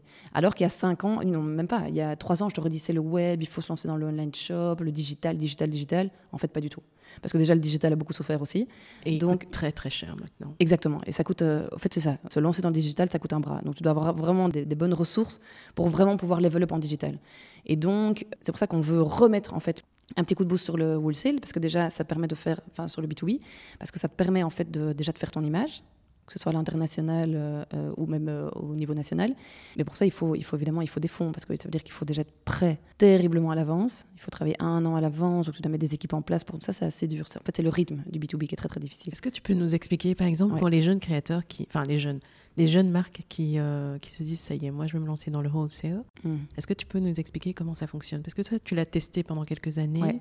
Tu, voilà, on peut dire que tu as l'expérience, donc dis-nous. Alors, le wholesale, c'est pas facile parce que déjà, ils sont très exigeants. Et Juste que... euh, wholesale, c'est Ah oui. euh, c'est quand une marque a envie de placer ses produits chez- en magasin. en magasin, Ouais. chez des multimarques ou des boutiques. L'objectif, c'est de séduire les acheteurs et qu'ils achètent des quantités chez nous et qu'on puisse être, par Exact. exemple, Bah, nous, par exemple, on a la Samaritaine à Paris. à la Saint-Maritaine. Exact. Waouh Ouais. Ça, c'est notre, notre plus beau point de vente. Ça, Oh, c'est vraiment. Ouais. Ouais. Ça, on les a eu euh, post-Covid, justement, donc 2021. En fait, ils ont réouvert après des années de. Ça a été racheté. Le lieu, en fait, existe. Enfin, la Samaritaine existait à l'époque, Mhm. qui était déjà un grand, grand department store. Et euh, il a été racheté par euh, LVMH il y a quelques années. Et ils en ont fait, évidemment, un. Un troisième en fait gros paquebot de- du, du retail euh, à côté de justement de Lafayette et, de, et du Bon Marché. Et donc oui, en effet, c'est notre plus beau point de vente parce que bon, très haut de gamme, très belle image. Donc ça, c'est euh, ouais, ça, c'est vrai que c'est notre euh, ouais. Donc là, j'ai donné un peu la définition. Comment on fait pour rentrer? Par exemple, je, je Mhm. rêve d'aller à la Samaritaine. Quel est, euh, Déjà, il quel, faut. est- quel va être le parcours du combattant pour moi? Raconte-moi. ben, moi, le, un des aspects les plus durs du wholesale, pour moi, justement, c'est, comme je disais justement, c'est le timing. Ça veut dire que tu dois, présenter, évidemment, il y a deux périodes par an où tu présentes. Donc, euh, y a, ce sont les Fashion Week. En fait, les gens, les Fashion Week, ils ont l'impression que c'est juste du, média, des trucs de blogueurs. Mais en fait, pas du tout. Le concept même de la Fashion Week, c'est présenter des collections pour les acheteurs. Après, évidemment, c'est devenu très médiatisé, ce qui est, ce qui est d'ailleurs génial pour les marques. Parce que, mais à la toute, toute base, les Fashion Week, les défilés servaient aux acheteurs. C'est juste que les gens ne savent pas. Maintenant, évidemment, oublié, oui. oui. mais à la toute base, ce sont des périodes commerciales, en fait. C'est encore- Z, elle n'est pas au courant de ça. Non, pas du tout. Ce sont des périodes commerciales et à la base, les défilés, c'était, c'est vraiment à l'époque, hein, mais les, les acheteurs étaient là avec leur carnet de commandes, ils voyaient les pièces passer, ils disaient OK, euh, bon, c'est vraiment à l'ancienne hein, ça, mais bon, c'est vraiment l'essence même de la Fashion Week, c'était les acheteurs qui allaient au défilé pour acheter euh, les collections. Donc leur carnet de notes. Et, donc euh, Fashion Week, voilà, c'est ça. En fait, ce sont les deux périodes de vente. Ce- donc un magasin, il va acheter donc six mois à l'avance. Donc par exemple, euh, ben moi maintenant en septembre, je vais aller présenter l'été 24. Ce qui veut dire que si je le présente en septembre, j'ai déjà dû travailler sur cette collection un an évidemment euh, en avance. Sinon ma collection ne serait pas prête. Donc en fait, ce qui est très très dur dans le wholesale, c'est cette course contre le temps, parce que si tu rates, cette période de vente, si tu rates le bon moment où le client a du budget, c'est-à-dire deux fois par an, du coup tu rates ton, ton, ton wholesale. Donc c'est la course non-stop. Comment tu attires son, atten- son attention à... Alors ça, c'est... En fait, nous, ce qui est un petit peu difficile, c'est que hum, on, on a des, hum, des... hum, Je pense qu'il y a des magasins qui sont plus faciles à, à convaincre que d'autres. La Samaritaine n'est pas un des plus faciles, par exemple. Pourquoi? Parce qu'ils travaillent avec les plus grands noms, etc. Donc c'est vrai qu'il faut du coup les amadouer, les, les- les- il faut les avoir au, au- au feeling, au- enfin, ils, ont, ils ont besoin de tomber amoureux de ton produit. Donc euh, maintenant, je pense qu'il y a des magasins qui sont plus faciles, qui ont par exemple un positionnement moins haut de gamme, etc. C'est peut-être un petit peu plus simple de rentrer dans des magasins comme ça. Nous, évidemment, on a décidé de, de, de- allez, de- C'est des investissements images. voilà, euh, exactement. image, image, image. ouais. Voilà. Du coup, nous, on a décidé en fait de dire non à beaucoup de retailers parce qu'on estime que c'est pas assez dans, dans notre, euh, notre, dans, dans le, le- oui, la vision qu'on a pour la marque. Parce qu'on estime que c'est pas assez haut de gamme. Et du coup, nous, on va essayer aller de tabler sur les, vraiment les, les, les plus beaux points de vente. Mais du coup, c'est un peu plus dur parce qu'ils ont plus de goût, ils, ont plus de, ils sont plus sollicités, ils ont, ils ont, ils ont besoin, ils ont, ils ont besoin non-stop d'avoir ce wow effect. Ils sont courtisés euh, Oui. par tous. Ah oui, oui. Euh, Les marques pleurent pour être vendues à la Samaritaine, par exemple. Euh, Il y en a plein d'autres au bon marché, pour encore citer un magasin à Paris, euh, pour bah, de Webster, par exemple, pour, pour situer aux États-Unis. Donc oui, ces magasins sont terriblement courtisés, donc c'est très très dur. Donc tu dois non-stop essayer de, de les- oui, de, de les avoir sur, sur l'affectif jusqu'au moment où ils disent OK, maintenant j'y crois. Voilà. On y va. Mais concrètement, est-ce que c'est. euh, je connais personne C'est j'envoie des emails ou bien je vais participer à un salon ou je fais un showroom privé? Comment est-ce que je fais pour rentrer en contact déjà avec un seul acheteur? C'est pas facile. Alors, en soi, il y a plusieurs, il y a plusieurs euh, manières. Il y a, comme tu dis, il y a les salons euh, qui sont très très bien organisés à Paris, mais de nouveau, Voilà. Euh, Exactement. tu- oui. Donc il faut voir est-ce que que c'est ça que tu veux pour ta marque? Est-ce que c'est parce que c'est vrai que du coup ça brasse beaucoup de magasins et donc c'est vrai que tu dois souvent un peu un peu trier. Par contre, si tu veux faire du volume, etc. et que tu n'as pas un regard, enfin que tu n'as pas euh, tu n'as pas euh, comment dire? Si ton image n'est pas ton objectif et que tu veux vraiment aller avoir ouvrir vraiment beaucoup de points de vente, je pense qu'un salon peut être un très bon plan. Maintenant, si tu veux vraiment du pointu, etc., le mieux c'est de travailler alors du coup avec un agent qui lui va placer, essayer de placer ta marque dans les dans les dans les dans les top euh, dans les top euh, points de vente. Et donc c'est lui en fait qui fait ta démarche commerciale. D'accord. Donc vous travaillez avec un agent. On travaille avec un agent pour la France et un, arg- un agent pour euh, la Belgique et, euh, et un agent pour tout ce qui est pays d'H, donc Allemagne, Suisse, Autriche. Voilà. Donc c'est un métier à vendre. Il faut et puis déjà on peut pas être au four et au moulin et surtout les magasins. euh, moi, moi, parfois euh, ce qu'on fait en plus de nos agents c'est que nous on envoie des, des mails directement aux, aux- aux a- aux acheteurs donc aux magasins ils répondent pas. Donc si t'as pas quelqu'un qui est là pour euh, non-stop retoquer à la porte pour essayer de placer ton produit, euh, Un agent prend combien de commissions? entre 12 et 15 Et, et ça, c'est de plus en plus fréquent. Ce que je peux tout à fait comprendre, c'est qu'ils ont des filles, en fait, par. Enfin, des. C'est comme les agences pillards, on dirait. Oui, bah oui. En bah, plus en fait, de ça, filles. ouais. oui, ça fait, ça fait- oui. En, bah, en fait, c'est normal. Ça fait un peu partie aussi du taf. Tu vois, c'est pas, ils sont, ils arrivent pas à la veille de la Fashion Week en disant ah, coucou, j'ai un produit à te présenter. Pas du tout.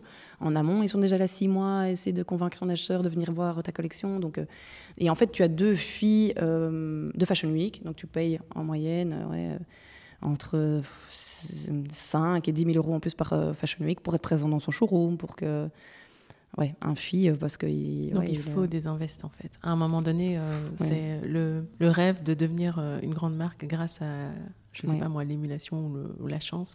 C'est de plus en plus difficile. Maintenant, il faut. euh, Je pense. Alors maintenant, mettre- il y, a- il y a toujours aussi le facteur chance. Tu vois, est-ce que est-ce que tu as été repéré par un tel ou tu as été porté par une célébrité, je sais pas, puis ça tombe comme ça, ça peut arriver. Il y a tu des marques, que les célébrités font encore les marques? Parce que j'ai l'impression je que pense bien.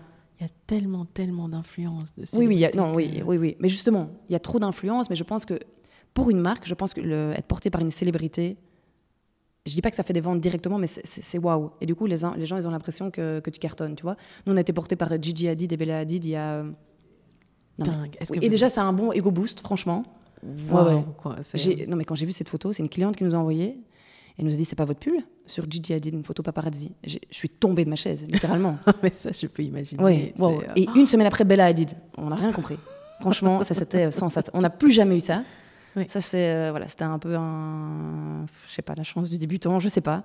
Mais euh, même si ça fait pas des ventes directement, c'est le wow effect. Les gens sont là, wow. Gigi Hadid ou Bella Hadid a porté Valentine Merlab, tu vois. Donc si déjà tu peux donner le sentiment à ton client que, que tu en es arrivé là, ce n'est déjà que positif, tu vois, même si ça ne fait pas de retombées euh, commerciales euh, directes. Mais donc je pense quand même que être porté par des célébrités, etc., je pense que ça peut aider, oui, franchement, euh, ça influence les acheteurs aussi, j'ai l'impression. C'est ça. C'est un écosystème. bien sûr. Euh, il faut travailler sur différents niveaux, j'ai l'impression. Exactement. Et en fait, ça, ça va aussi permettre en fait à ton acheteur d'être ah ok euh, cette marque a été portée par un tel bon bah c'est que c'est quand même Oui. voilà c'est que c'est oui c'est que c'est pas rien Oui. entre guillemets. Donc je pense vraiment que les célébrités même si ça paraît même si ça paraît bête, je pense que vraiment que ça peut ça peut être intéressant. Après de nouveau ce que c'est ce que je dis. Nous, notre objectif wholesale, donc B2B, il est, il, est, il est clair. On veut être dans les plus beaux points de vente, etc. Donc, on n'a on, on n'a pas choisi l'option facile. Tu vois ce que je veux dire? Non. Donc, c'est en pour ça que je dis c'est vous dur, avez un c'est dur. record. Tu vois, vous, vous, Oui. vous sortez pas de nulle part. en Non. fait. Voilà. Oui.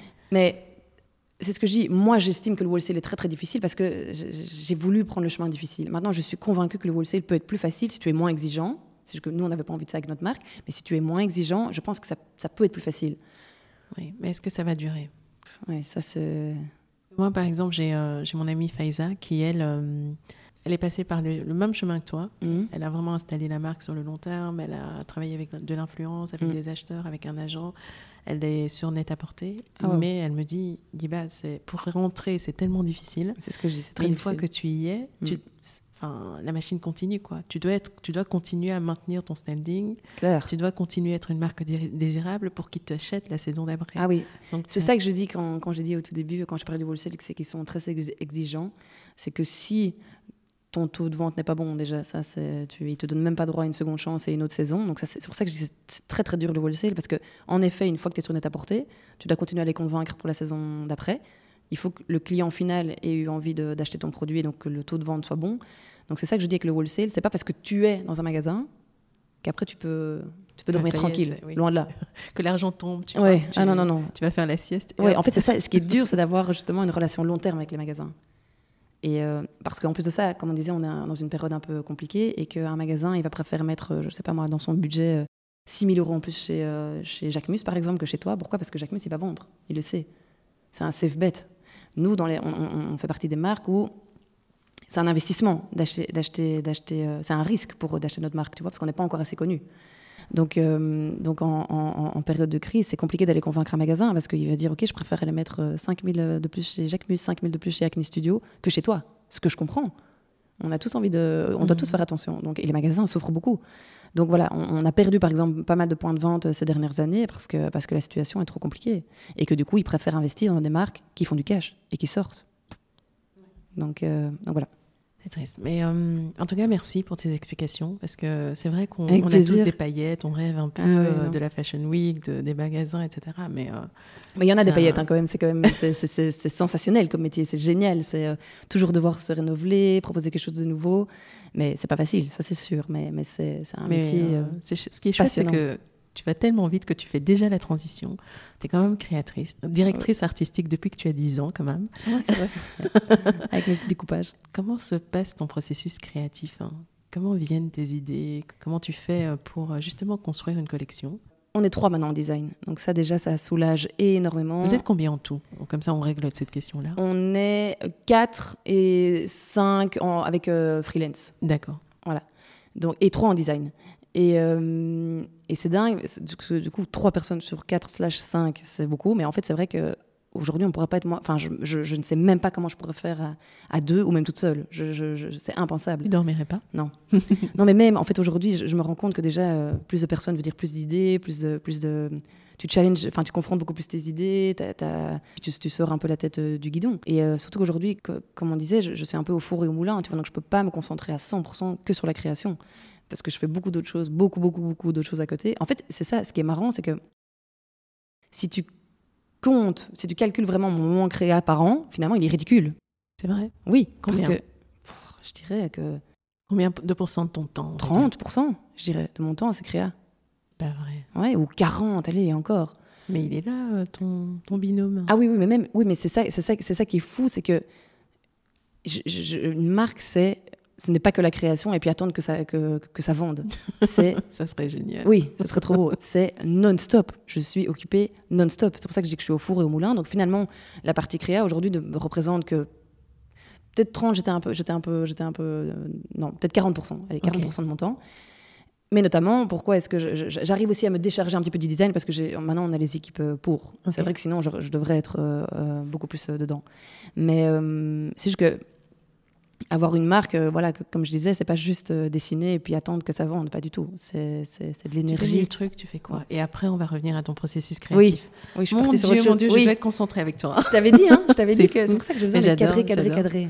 Ça me... Oui, je sais, je pars, je, pars dans C'est un kiff là. Ouais, mais... Tu me challenges. Ça faisait ah, longtemps que j'avais pas été challengée. Ah, bah, cool, trop cool. Mais, et donc, euh, et donc qu'est-ce que tu fais Parce que tu dis, je fais plein de trucs, 30% de mon temps, c'est la créa, et je fais plein d'autres trucs. Rapidement, dis-nous ce que tu fais, ah bah et puis on revient à la créa. Mais donc, il y, a, y, a, le côté créatif, ça c'est vraiment voilà, pensée, euh, création, collection. Alors après, tu as tout ce qui est euh, relation avec les fournisseurs. Ça c'est non-stop, non-stop, non-stop. Des questions. Donc ça, du coup, ça sort un peu du, du, du, créa. C'était négociation avec les usines, c'était négociation avec tes commandes, c'était des achats de fils, c'était ton achat de mercerie, donc tout ce qui est boutons, etc. Et c'est non-stop. Tu es en charge de la du design, de la production, du sourcing. Ouais. Et euh, j'espère euh, pas de la logistique. Il y a quelqu'un qui t'aide sur cette Arthur. partie. Ça, c'est vraiment Arthur. Oui, oui, c'est Arthur qui est plus sur la logistique. Mais euh, C'est comme la compta, la logistique. Oui. C'est Astérine Ball. Oui, oui, oui, oui. Ça, il faut. Pas trop mon truc. Mais donc, c'est pour ça que maintenant, on a la chance d'avoir Cynthia et Cécilia, qui ont vraiment des, des, filles, sur, enfin une équipe sur qui compter, parce que justement, et, en fait, ça nous permet aussi d'aller beaucoup plus loin justement dans, dans la création, parce qu'avant, je faisais tout toute seule, et donc il y a des choses où, où on n'allait pas assez en profondeur pour juste question de timing, tu vois. Au niveau des lignes, au, niveau des matières, au matières, niveau des par exemple. Oui, recherche, tu vois, on, se satisfaisait un petit peu vite de, de, ce qu'on trouvait. Aujourd'hui, on peut aller beaucoup plus profond, c'est ça qui est génial. Et en fait, ce changement-là, il va, il va vraiment se voir sur euh, l'hiver 23 euh, et encore plus sur l'été 24. Oh là là, tu nous teases. C'est qu'on on a été beaucoup plus loin dans la recherche d'accessoires, par exemple, tout ce qui est boutons. Euh, on a été beaucoup plus loin dans la recherche de matières. Donc, c'est ça qui est génial, c'est qu'avoir des équipes, ça te permet d'aller plus loin et plus profond. Et donc, mon quotidien, sinon, ça peut aussi être du SAV qu'on adore, évidemment. Horrible, mais pas le choix. Ça, et puis ta communication. Ouais. communication. Oh, Non, mais Instagram, on est tous. Euh, Instagram, newsletter, site internet. Euh, et puis maintenant, euh, communication plutôt sur le terrain, mais on doit penser à faire des pop-up parce que maintenant, il faut aller faire des pop-up. Pourquoi? Parce qu'on ne peut pas se permettre aujourd'hui d'avoir notre propre magasin. Donc ça, c'est non-stop. Maintenant, par exemple, on travaille comme des dingues. On ouvre un pop-up à Knock cet été. On n'est que là-dessus. Tu vois, organisation, organisation. C'est bête, mais on fait une archive sale ce week-end, donc un déstockage on est dessus depuis un mois. Mais c'est pas juste la vente en tant que telle le jour J. C'est l'amont, faire tes prix, refaire tes stocks. Euh, et puis la com aussi. La com, exactement, la com. On a dû travailler la com en amont. Et puis en fait, après, donc cette, euh, fait cette vente archive donc, dimanche. Après, elle passe en digital, pour, justement pour l'international.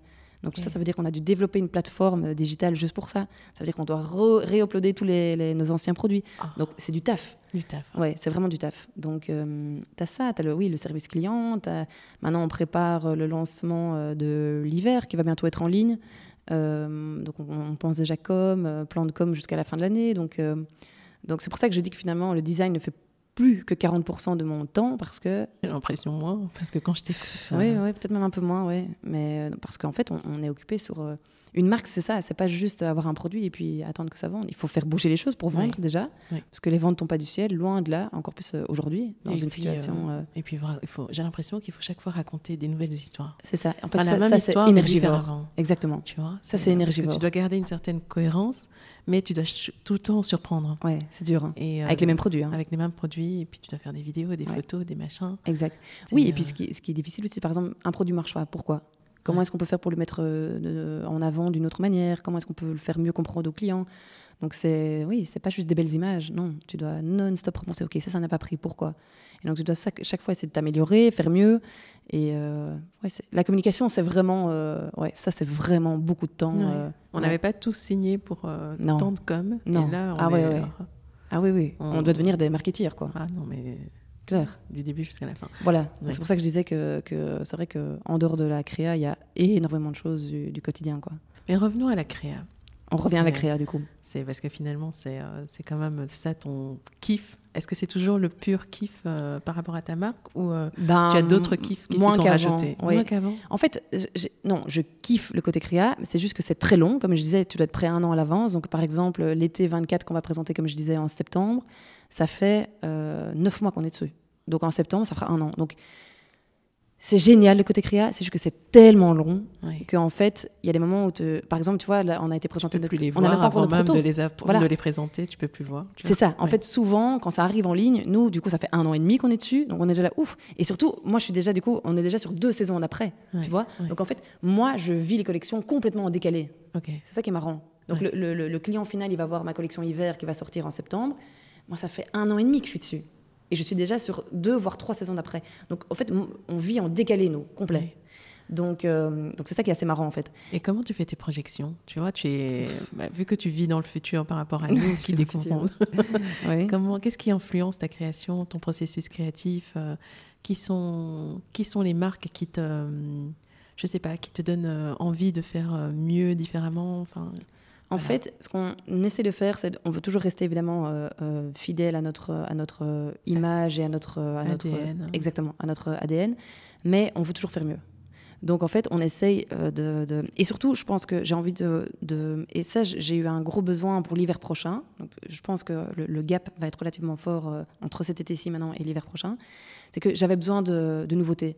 Et donc, j'avais besoin, je trouve que la marque n'évoluait pas assez avec euh, ce que moi j'avais envie de porter, par exemple, tu vois. J'étais toujours limitée par des contraintes commerciales, etc. Parce que bon, le nerf de la guerre, comme on le disait, c'est quand même euh, rentrer, rentrer. Dans les coûts. Et Exactement, et rentrer de l'argent. donc, euh, et maintenant, je trouve que j'avais besoin de, de, porter justement le processus créa plus à mon image.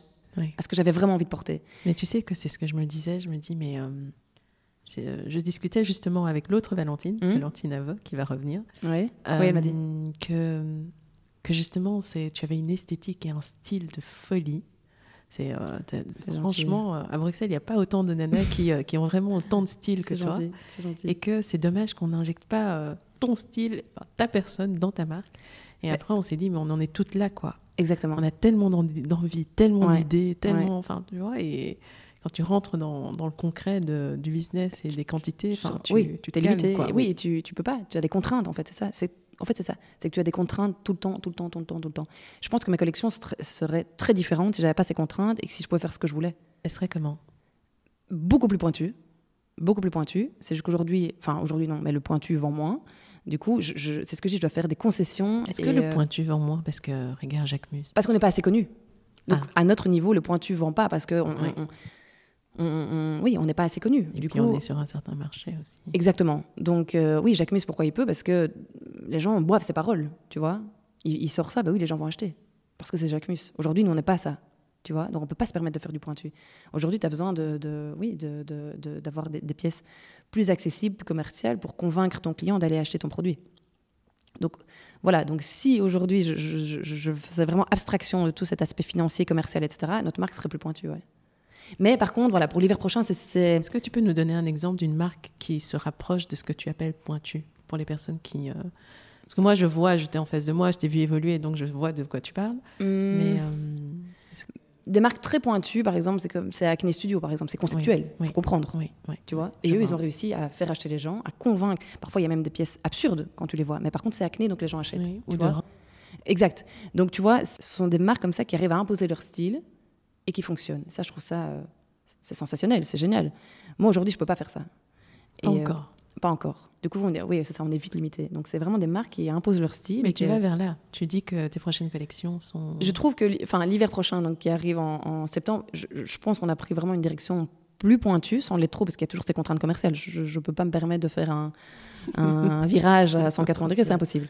Donc, euh, mais je- je- je- je- j'ai du coup ces, ces- ces pièces qui se vendent facilement, mais j'ai dit, OK, maintenant, je, veux level up en design. Je veux que ça me ressemble un peu plus. Et donc, du coup, pour l'hiver prochain, ça, je pense que c'est quand même bien, bien, bien présent, ce, ce- shift. Et euh, pour l'été 24, c'est encore plus. Ça, on, on- voilà, Mais sachant qu'on a toujours ces contraintes, donc je suis toujours obligée de faire un peu des concessions. De toute façon, ça, c'est toujours. hein. Je pense que même Jacques Mus, il doit faire des concessions. Je pense que ce qu'il vend, c'est ses sacs. Après, c'est très beau les défilés, etc. Je suis pas sûre que son prêt-à-porter, c'est ce qui vend le plus. Je pense que ça- c'est sa maroquinerie qui vend, qui vend.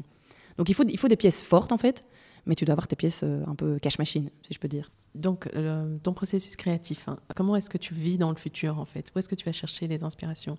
C'est- tes besoins du moment ou bien tu, tu regardes énormément les tendances Oui, euh, on regarde de toute façon ce qui se passe. Maintenant, on n'est pas une marque tendance, tu vois.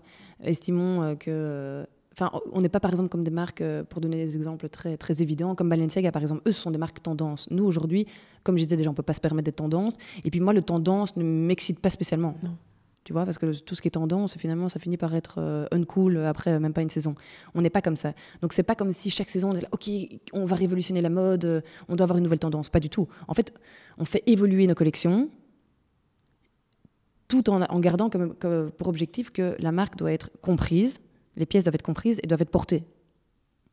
Donc, euh, à partir du moment où tu as ça en tête, et moi, en fait, je, je, je, vais jamais. Enfin, je, je vais essayer de, de, de, proposer des pièces que j'ai envie de porter. Tu vois, donc je vais, vais, je vais faire des. Enfin, c'est un peu contradictoire. Je vais essayer de mieux expliquer ce que je veux dire. Euh, En quoi c'est contradictoire? Parce que je disais justement que j'ai des contraintes et donc qui, qui voilà, qui, Oui, qui- mais c'est. Oui, bon. qui font que je dois avoir des pièces justement plus commerciales que moi je porte moins. Par contre, je vais jamais aller à l'antithèse de ce que je porterais, tu vois. Mais euh, c'est ce que je disais, je pense que j'ai envie de pousser mon, mon, mon pro- process créa pour qu'il me ressemble plus. Au final, tu aimerais quand même y, ajouter ta touche, ton style. Plus, ouais. Même que je s'il trouve y a que j'ai un peu perdu ces dernières années. que- Et c'est le plus dur, en fait, je trouve. Ouais. Tu ouais. vois, quand Ouais. Parce Ouais. qu'on part d'une. Dans notre tête, on a tellement d'images, d'idées. Et, euh, Exact. et au final, ce qu'on peut sortir, c'est juste 10% de tout ce qui existe dans notre Ça, tête. Quoi. Et ça, Incroyable. ouais, ça c'est fou. la plus grosse frustration. Oui, bah moi vraiment. Et c'est marrant parce que je l'ai beaucoup plus senti ces deux dernières saisons. Du coup, Oui. l'été 22 et. euh, 23, pardon, maintenant, et l'hiver 22. Oui. C'est vraiment ce que je me suis dit. Je dis, mais pff, Et puis comment ça se fait qu'on en arrive à avoir que ça qui me représente alors qu'en fait, je voudrais faire beaucoup plus? Et au final, ça, la création t'excite plus. Quoi. Moi, j'ai eu un, Ben, ah, un J'ai eu un moment gros comme down. ça, un Ouais, gros voilà, ça. où je me disais, mais ça, ça sert à quoi de Exact. dessiner si je peux juste Exact. faire des carrés et, Exact. Ça, j'ai. et ça, des j'ai- lignes ouais. C'est pour ça que tu me demandais, est-ce que tu adores encore le process créa? Ben en fait, pas tout le temps. Je Parce que euh, on est trop limité. Comme je dis, il y a trop de contraintes. Donc en fait, euh, oui, du coup, parfois le process créa m'excite un peu moins, quoi, clairement. Tu sais, j'écoutais un podcast et, euh, et la créatrice, je sais même plus, c'était une américaine, expliquait qu'elle passait par ces moments-là Hmm. et que son challenge, c'était une seule pièce. Ah. Une seule pièce sur Ah toute ouais. la collection qui soit son kiff absolu à elle. Et le reste, bon, Dingue. elle fait du commercial, mais elle essaye d'avoir une pièce. Oui, mais enfin, psychologiquement, c'est difficile hein, de dire que tu te bats juste pour. euh, Oui, elle est fière que d'une pièce. Non, elle se dit, Oui, elle a ça, toutes les contraintes, Ah oui, c'est ça. mais celle-là, C'est mon kiff. vous me la laissez, quoi. Ah c'est mon kiff. Ça, moi, je fais moi, aussi, hein. ok. On, on a une ou deux pièces où hop, on part un petit peu plus. En, on en a une trop belle d'ailleurs, dont- qui sera produite justement dans l'usine dont je te parlais euh, en Belgique, Made in Belgium. C'est une pièce 100% belge. Et justement, eux, ils ont zéro contrainte technique, comme je disais. Oui. Du coup, on a développé une pièce incroyable qui sera du Ah. coup beaucoup plus chère. Mais, Mais par contre, à voilà, un c'est moment ça. donné, on cherche ça. hein. Exactement. Ouais, bah oui. Moi, de toute façon, j'en avais besoin là. Je, je- Et c'est une pièce incroyable. Et du coup, euh, ça, j'ai dit, je veux la produire. Elle a un nom comme ça quand. euh, Elle s'appelle. Mais en fait, c'est marrant parce que donc on a tous des mots en East. Oui. Et celle-là, elle s'appelle de Belgéniste, justement parce que on produit en. Parce qu'on voulait justement montrer cette fierté justement de, de- du produit belge. Et euh, Rendez-vous en septembre alors. ouais, septembre. Ouais, c'est magnifique pièce, hyper oversize, très très lourde et avec plein de points différents. Oh là là. euh, mais ça, justement, ça, c'est une pièce kiff. Ok. On verra si ça devient une pièce commerciale. Ce serait incroyable d'ailleurs que ce soit ce genre de pièce qui décolle.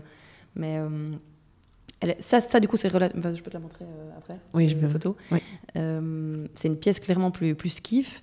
Et, euh, et ça, j'ai pas voulu lâcher. quoi. Et ça, c'était génial de travailler là-dessus. Et ben, par exemple, cette pièce, rien qu'à elle-même, on a fait, je crois, 9 mois de développement avec euh, l'atelier. Neuf Pour mois. une pièce. Ouais.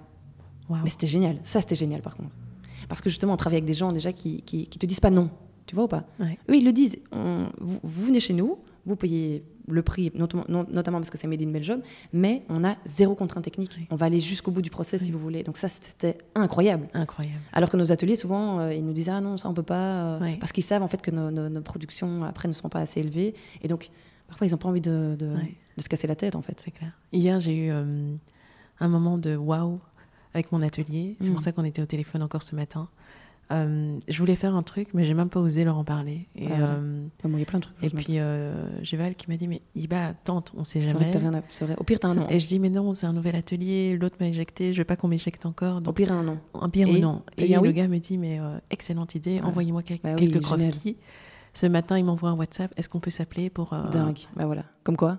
Mais moi, je dis toujours, hein, il faut provoquer des opportunités. Au pire, t'as un nom. Moi, j'ai pas peur du refus. Et, et il faut essayer. Si ça marche pas, ça marche pas. Tant mieux. Et au pire, tu réessayeras la saison d'après. Peut-être que tu sais pas. Donc euh, ça, moi, je, je, je, je- je préfère demander. Et au pire, euh, on a un nom. Et voilà, Oui. c'est pas grave. J'ai une question importante qui Mm. me tient à cœur te concernant. Euh, Qu'est-ce que cette aventure t'a appris de toi sur toi-même? Parce qu'on a commencé en parlant de Mm. syndrome de l'imposteur, Ouais. du côté business où tu te Mm. sentais pas tout à fait à l'aise. Mais deep down, s'il n'y avait pas de syndrome, si tu pouvais dire un truc que tu sens que tu as vraiment appris, ou plusieurs trucs, hein, ou une manière dont ça t'a changé. Laquelle serait-elle?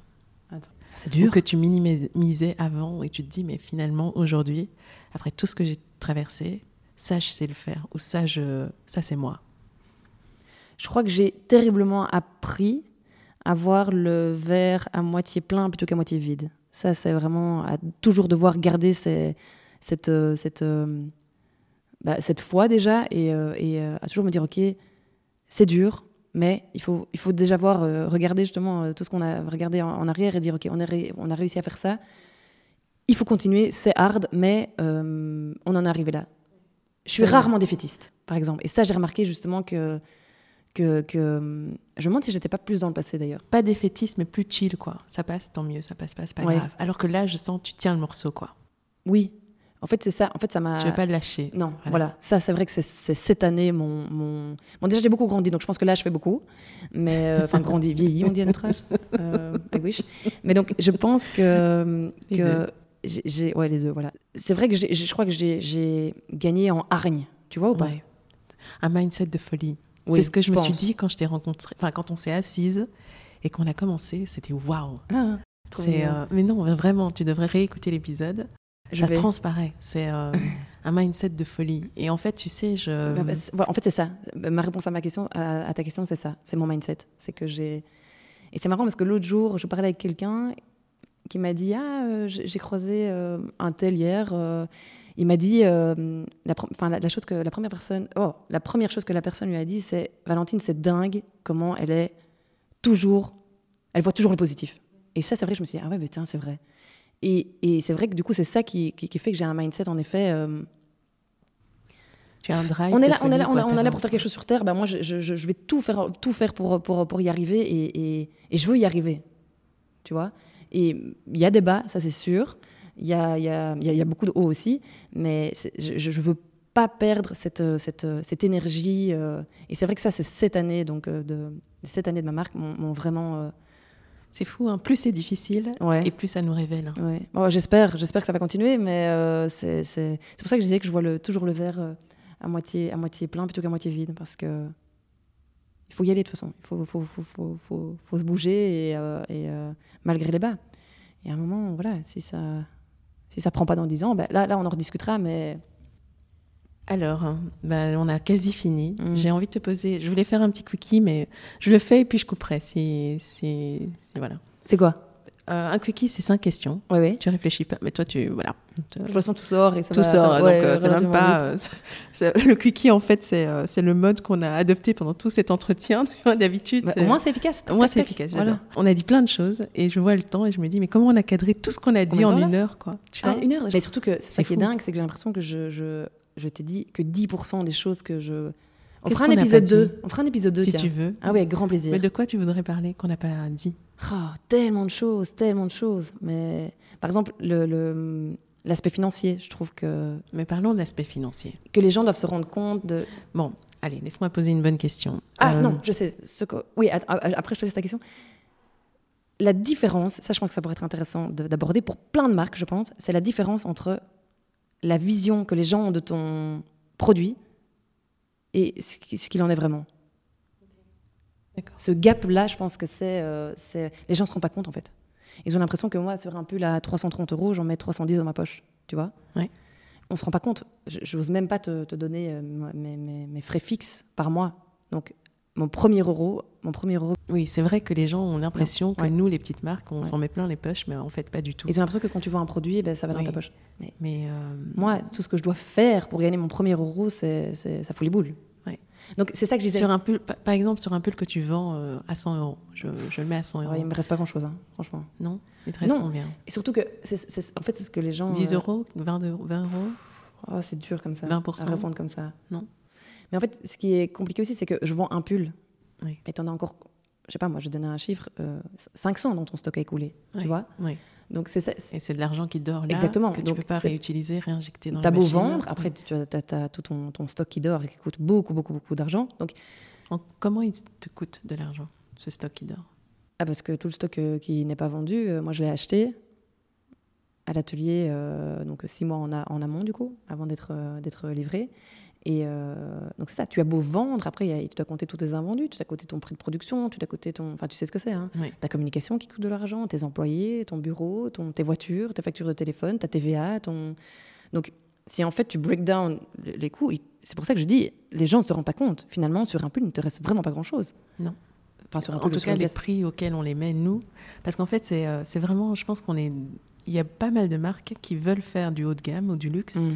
mais qui n'ont pas encore l'image. Donc, on n'ose pas taper des prix qu'on devrait. Syndrome de l'imposteur, de oui. nouveau. Ouais. Et donc, on a un prix un peu euh, Ouais. bancal, in between, ouais, clair. qui donne l'impression d'être trop cher aux yeux des gens qui achètent moins cher habituellement et qui est pas Et ça, c'est le problème de notre, euh, Oui. de notre milieu de gamme, en fait. Oui.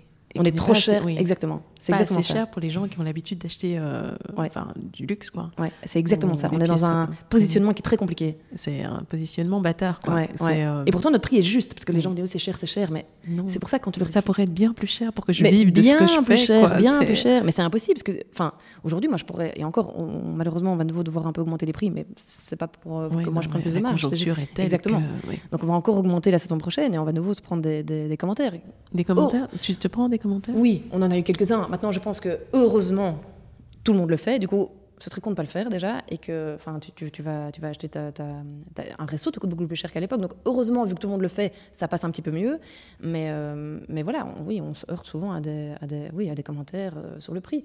Maintenant, comme, comme, comme, comme on le disait, honnêtement, mon, prix devrait être plus cher. C'est juste que je, ne veux pas, euh, pour le, client final, avoir l'impression d'abuser, tu vois, d'avoir un prix Oui. trop élevé. Mais le problème, c'est que, hum, et ça, c'est une conversation qu'on fait un peu un ping-pong, toi et moi, mais c'est une conversation qui, euh, qui est intéressante pour les créateurs parce Mm. que, à un moment donné, si tu veux aller chercher du wholesale, eux, euh, Ah ils te demandent de faire, Oui, euh, ça, ils te prennent euh, 2,5, enfin, Non, à l'époque 2.5, maintenant c'est c'est 2.8, 2.9, parfois Wow. même euh, x3. Ouais.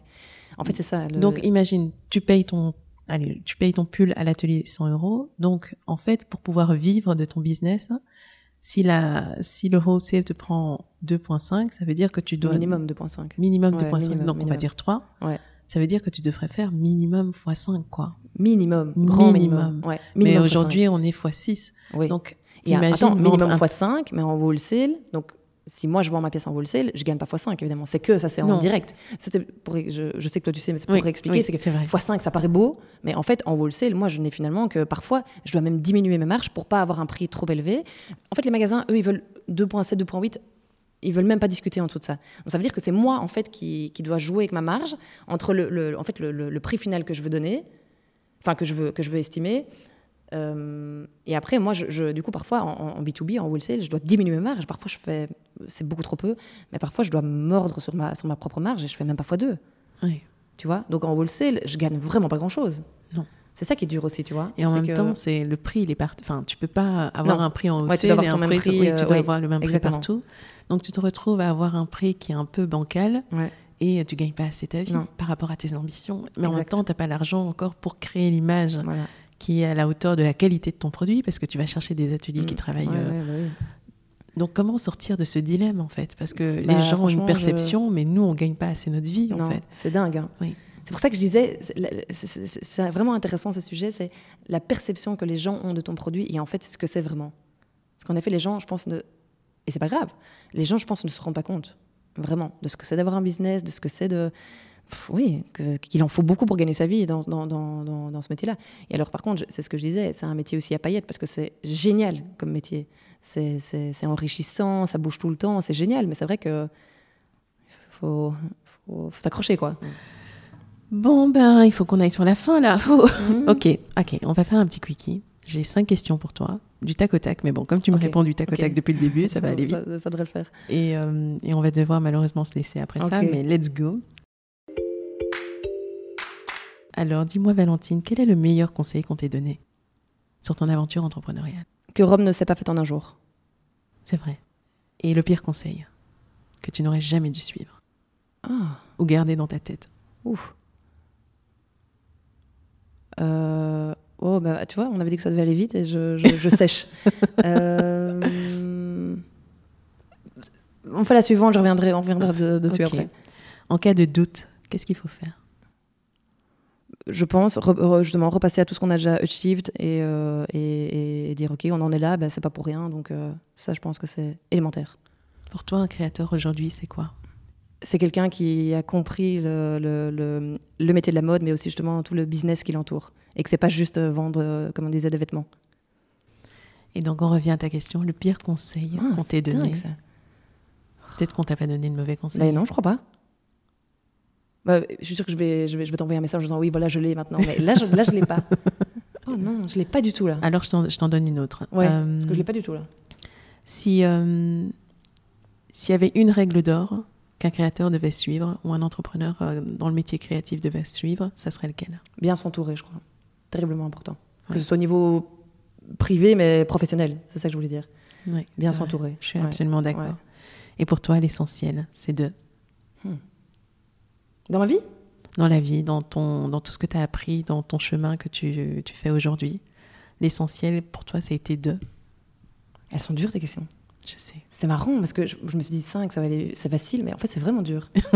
l'essentiel, euh, moi je dirais quand même l'essentiel. Je sais pas si c'est l'essentiel, mais je pense que c'est important. C'est que ça reste qu'un travail, ça reste qu'un boulot. Il faut savoir parfois lever le pied, euh, différencier son, son, son travail professionnel de, de, de sa vie, et que non c'est nul. Non, c'est chouette. Oui. C'est un très beau message. Ah ouais? Ouais. Voilà, je pense qu'il faut. Donc, je sais pas si c'est l'essentiel, l'essentiel, mais ça reste un business.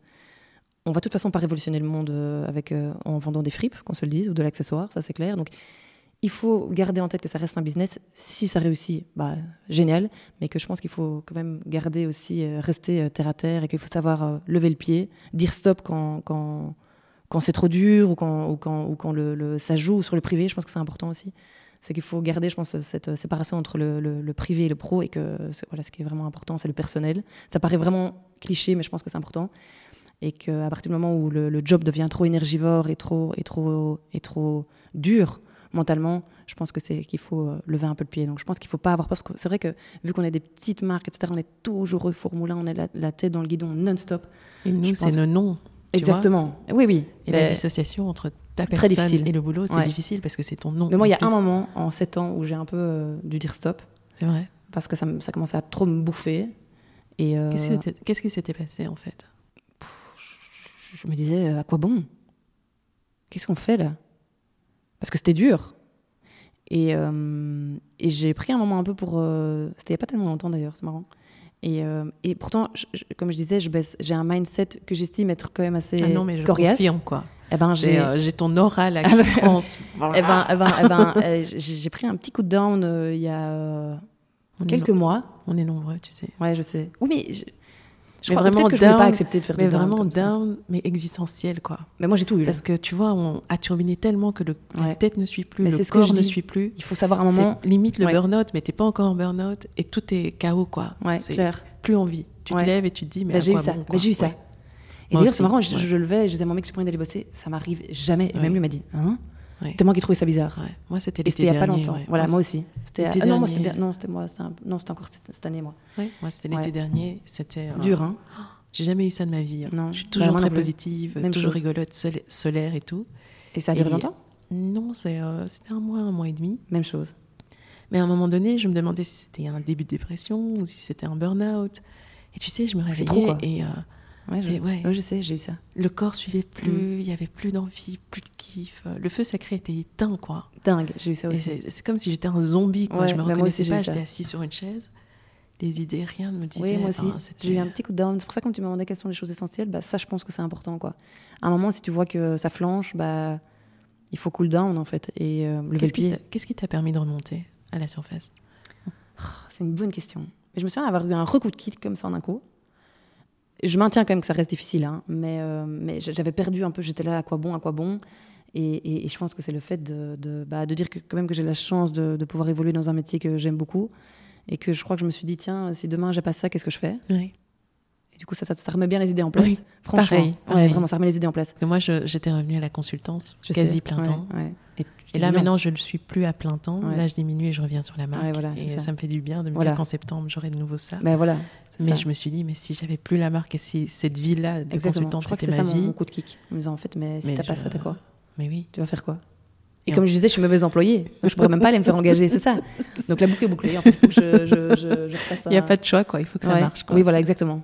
Et donc ça. je me suis mis un coup de kick qui est revenu après un, un mois, un mois et demi. Et puis bon, là, les vacances arrivent, ça va faire du bien quand même. Ouais. Je pars, un- je pars euh, quelques semaines euh, en juillet. Je, je veux toujours être un peu off en juillet. Surtout que nous, au niveau création, c'est vraiment le moment où les, les usines sont à l'arrêt, etc. Ouais. Donc ça, ça c'est voilà, c'est bien aligné avec euh, les vacances d'été. Mais, euh, mais bon, je les aspire quand même. J'aspire quand même beaucoup à, à partir là, un peu, à, Ouais. à- à prendre un petit break. Mais, tous. On y est là, on y est presque. ouais, on est presque. Mais euh, Valentine, c'est, euh, je dois te laisser. la- C'était trop chouette. C'était vraiment trop chouette. Un kiff absolu. J'espère que j'ai pas été trop défaitiste par rapport non, au, t'as été. au euh, métier. Non. Ok. Non, Parce parce que- je, je trouve que hum, tu, tu as été concrète en fait. Mm. Et ça manque un peu. Réaliste. je crois. Et réaliste. Ouais, ouais. Et oui, c'est ça le mot. Tu as été réaliste. Et en même temps, je trouve que tu nous as montré que tu avais un drive et que tu voulais pas lâcher. Quoi. Mm. Et que même si c'était difficile, Ouais. Enfin, tu avais de l'espoir et que tu voyais le, le verre à moitié Ouais, ouais, plein. ça quoi. oui. Donc, euh, moi, je trouve que le, métier, le message est très positif parce Ok, qu'il cool. y a beaucoup de personnes qui sont dans le été c'est down. dur, c'est dur, c'est dur, c'est Et dur. tu nous as remonté en fait à la surface pour nous dire, mais euh, finalement, quand on n'a pas ça, on a quoi Mm, clair. Donc, on- on- il faut s'accrocher, les Ouais, gars. bien sûr. Il faut vraiment. absolument Ouais, s'accrocher. ouais, vraiment. C'était un plaisir. Merci. Merci à beaucoup. toi. Bisous. Salut.